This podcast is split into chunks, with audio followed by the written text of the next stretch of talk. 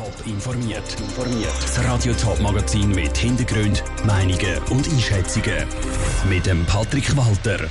Wie der Umbau in der Badi Hörnli zu Kreuzlingen vorwärts kommt und wie Bürgerliche auf die Forderung nach einem Werbeverbot für Servola reagieren, das sind Themen im Top informiert. In der Seebadi Hörnli zu Kreuzlingen gibt es einen neuen Steg und auch sonst gleicht die Badi im Moment einer Baustelle. Das Ziel ist, dass es für alle Besucherinnen und Besucher einen barrierefreien Zugang zum Bodensee gibt. Der Bau ist voll im Gang und kommt voran. Janen Gut war vor Ort und hat sich ein Bild gemacht. Ein zweieinhalb Meter breiter Steg, der insgesamt 80 Meter lang soll werden soll, hier in der Badi Hörnli zu Kreuzlingen allen Besuchern einen Zugang ins Wasser ermöglichen. Das sei für die Stadt ein wichtiger Bau, sagt Kreuzlinger Stadträtin Dorena Rackenbass dass die Body, das Hörnli, mit dem noch attraktiver wird. Nicht nur, dass man auch rauslaufen kann, wenn man jetzt mit Kindern noch etwas machen will, vorne dann erst über die Treppe ins Wasser kommt, sondern vor allem durch die Behindertenzugänglichkeit, wo man jetzt in Kreuzlingen das erste Mal können erreichen können, dass man über den Steg und einen speziellen Lift als Behinderte eben auch gut ins Wasser hineinkommt. Der Lift ist eine Spezialanfertigung, extra für diesen Steg. Aber nicht nur der Steg selber ist barrierefrei, sondern die ganze Body wird barrierefrei umgebaut, sagt der Projektleiter Rudi Wolfender. Vor allem auch eine Umkleide und Toilette nochmal aufgerüstet, dass eine Dusche integriert wird. Gleichzeitig haben wir auch sämtliche Zugangswege wo wir hier haben, auch auf die 6% Gefällsteigung anpasst oder wo bewältigbar sind für Rollatoren oder auch Rollstuhlfahrer. Für den ganzen Umbau sind um die 850.000 Franken budgetiert. Bis jetzt verläuft beim Umbau alles nach Plan. Allerdings sind wieder neue Schwierigkeiten auftaucht, weil jetzt noch eine Wasserleitung, die unter der Liegewiese verläuft, erneuert werden soll. Das mache zusätzliche Arbeit, die der Zeitplan durcheinander bringt.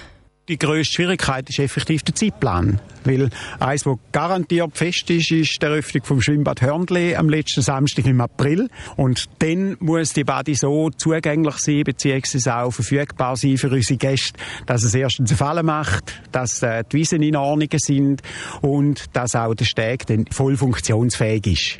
Solange sich jetzt aber alle an den Zeitplan halten und nichts Gröbers mit dazwischen kommt, steht dieser pünktlichen Eröffnung nichts mehr im Weg.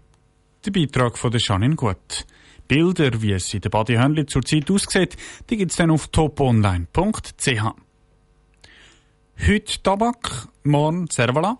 Mit dem Plakat haben die Gegnerinnen und Gegner von der Tabak-Werbeverbotsinitiative vor einem allgemeinen Werbeverbot gewarnt. Und genau das fordern jetzt die jungen Grünen. Cosette Espinosa aus dem Bundeshaus. Kaum ist die Tabakwerbeverbotsinitiative gegessen, bringen die jungen Grünen die nächste Forderung auf den Tisch. Ein allgemeines Werbeverbot für Konsumgüter, also beispielsweise Nahrungsmittel, Kleidung oder etwa Elektronik. Für Julia Küng, Co-Präsidentin der Jungen Grünen, hat die Forderung vor allem ökologische Gründe. Der Hintergedanke daran ist, dass Werbung so häufig Bedürfnisse schafft, die eigentlich nicht da sind. Der Konsum nur immer, immer weiter ankurbelt und dabei das Wohlbefinden von uns allen und auch der Umwelt mehr schadet als nützt. Das Verbot das sollte nur für Konsumgüter gelten. Werbung für kulturelle oder politische Veranstaltungen sind davon ausgenommen. Der Beat Walti, FDP-Nationalrat und Mitglied der Wirtschaftskommission, schüttelt den Kopf. Ja, schau, zu mir tut das in erster Linie leid äh, und erstaunt mich, dass von jungen Menschen so eine pessimistische Weltsicht kommt. Äh, wir wissen alle, dass wir grosse Probleme haben, die gelöst werden und wir sind zuversichtlich auf der liberalen Seite, dass man mit geeigneten Instrumenten und Strukturen den Konsum und faire Marktwirtschaft gut und nachhaltig kann organisieren So ein Verbot sei vor allem Ausdruck von einer Bevormundungspolitik, ist der Beat Walti überzeugt. Er glaube, auch im Zusammenhang mit den ökologischen Problemen vom Konsum an die Eigenverantwortung der Leute. Julia Küng ist da skeptisch. Ich glaube, leider sind wir in der heutigen Welt weniger frei als Menschen, wie wir das uns manchmal einbilden. Wenn uns da Werbung ein besseres Lebensgefühl vorgaukelt, dann fallen wir in unserem gestressten Alltag manchmal darauf ein. Damit Bürgerinnen und Bürger trotzdem noch an Informationen zu Produkten kommen, können beispielsweise in Zeitungen oder in Blogs verglichen und bewertet werden. So die Idee der jungen Grünen. So können wir ganz bewusst nach einem Produkt suchen, wenn dann auch ein echtes Bedürfnis danach um sei, findet Julia Küng. Der Beat Walti entgegnet. Und äh, da ist es auch richtig, dass die Anbieter das können, äh, führen streichen, was sie für gut und, und wichtig finden, was ihre Produkte und Leistungen angeht.